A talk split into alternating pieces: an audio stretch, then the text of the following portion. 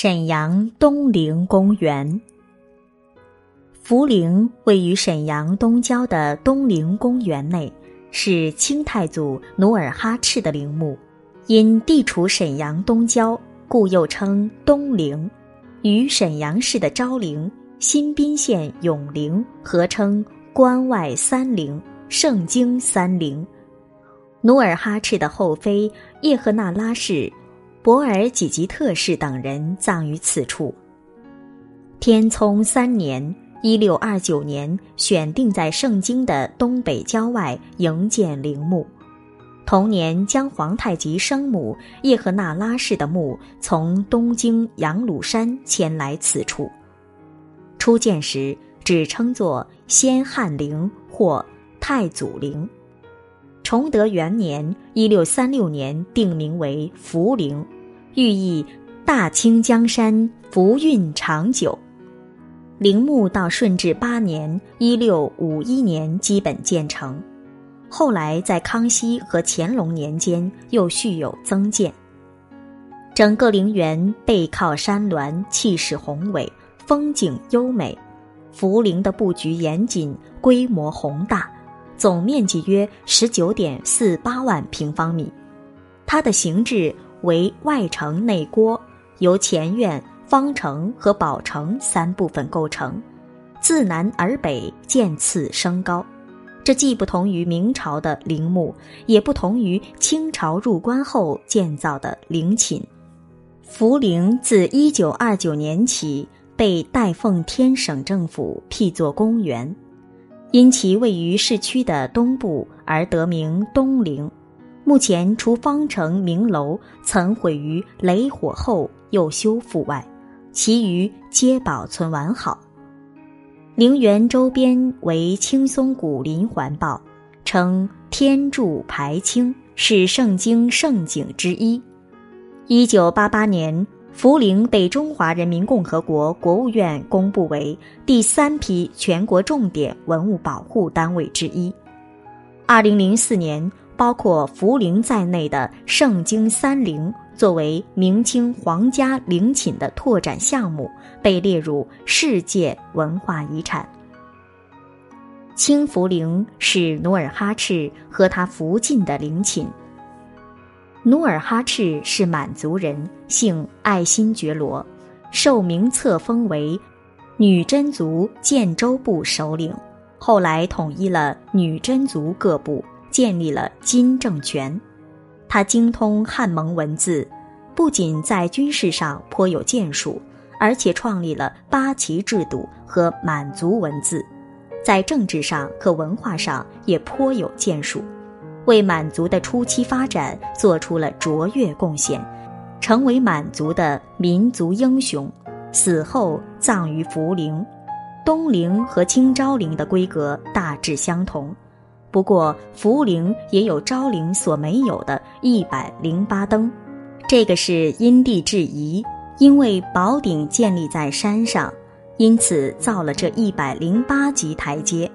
这一百零八灯，象征着三十六天罡和七十二地煞，是福陵的重要标志。另外，福陵的琉璃瓦非常漂亮，有不常见的蓝色琉璃瓦。这些都需要细心的人慢慢去发现。如果只是粗粗走过，你便欣赏不到了独具一格的美。东陵后倚天柱山，前临浑河，万松耸翠，大殿凌云，占地十九点四八万平方米，坐北朝南。四周围以红墙，南面中央为单檐歇山式正红门三楹，拱门三道。门内参道两侧成对排列着石狮、石马、石驼、石虎等石雕。过了石桥，正中为碑楼，重檐歇山式，四面券门，下为须弥座式台基。内立清圣祖玄烨亲撰的《大清福陵神功圣德碑》，碑文用满汉两种文字书刻，记载着努尔哈赤的功绩。在北的城堡式建筑叫方城，四角建有角楼，方城南面正中建有隆恩门，门楣上用汉满蒙三种文字刻成“隆恩门”三字。进门迎面为隆恩殿，是祭祀用的享殿。殿后洞门之上设明楼，内立太祖高皇帝之陵石碑。方城后为圆形宝城，两城间呈月牙状，因而也叫月牙城。宝城正中有一凸起的宝顶，下为埋置灵柩的地宫。福陵建筑群是劳动人民血汗和智慧的结晶，它将我国传统建筑形式与满族建筑形式融为一体，形成了异于关内各陵的独特风格。方城的北面是宝城，也称月牙城，正中凸起的土堆即是宝顶，旗下的地宫埋藏着努尔哈赤。和叶赫那拉氏的棺木及骨灰，福陵规模尽管比昭陵小，然而由于它有上列两大特点，再加之环境优美，仍独具魅力，所以人们游罢昭陵，依然能兴致勃勃地既游福陵，而且不会产生雷同感。二零零四年七月。联合国教科文组织第二十八届世界遗产委员会会议批准了中国的沈阳福陵作为明清皇宫文化遗产扩展项目，列入世界遗产名录。东陵设计的主导思想在于宣传皇权之上，其等级、使用材料均与紫禁城宫殿一样，不同的是。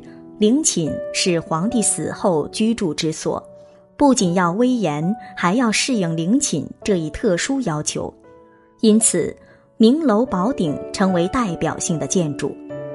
清代陵墓地表建筑与周围环境十分协调，红墙黄瓦、高耸的明楼与蜿蜒的青山、流淌的河水，非常自然地融合在一起。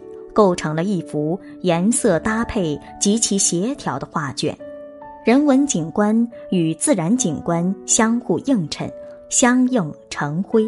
明楼高耸，显然是设计者依据陵墓地表建筑坐落在群山之中这一特定环境，为强调其陵墓主体标志性建筑而有意设计的。它避免了陵墓建筑低卑。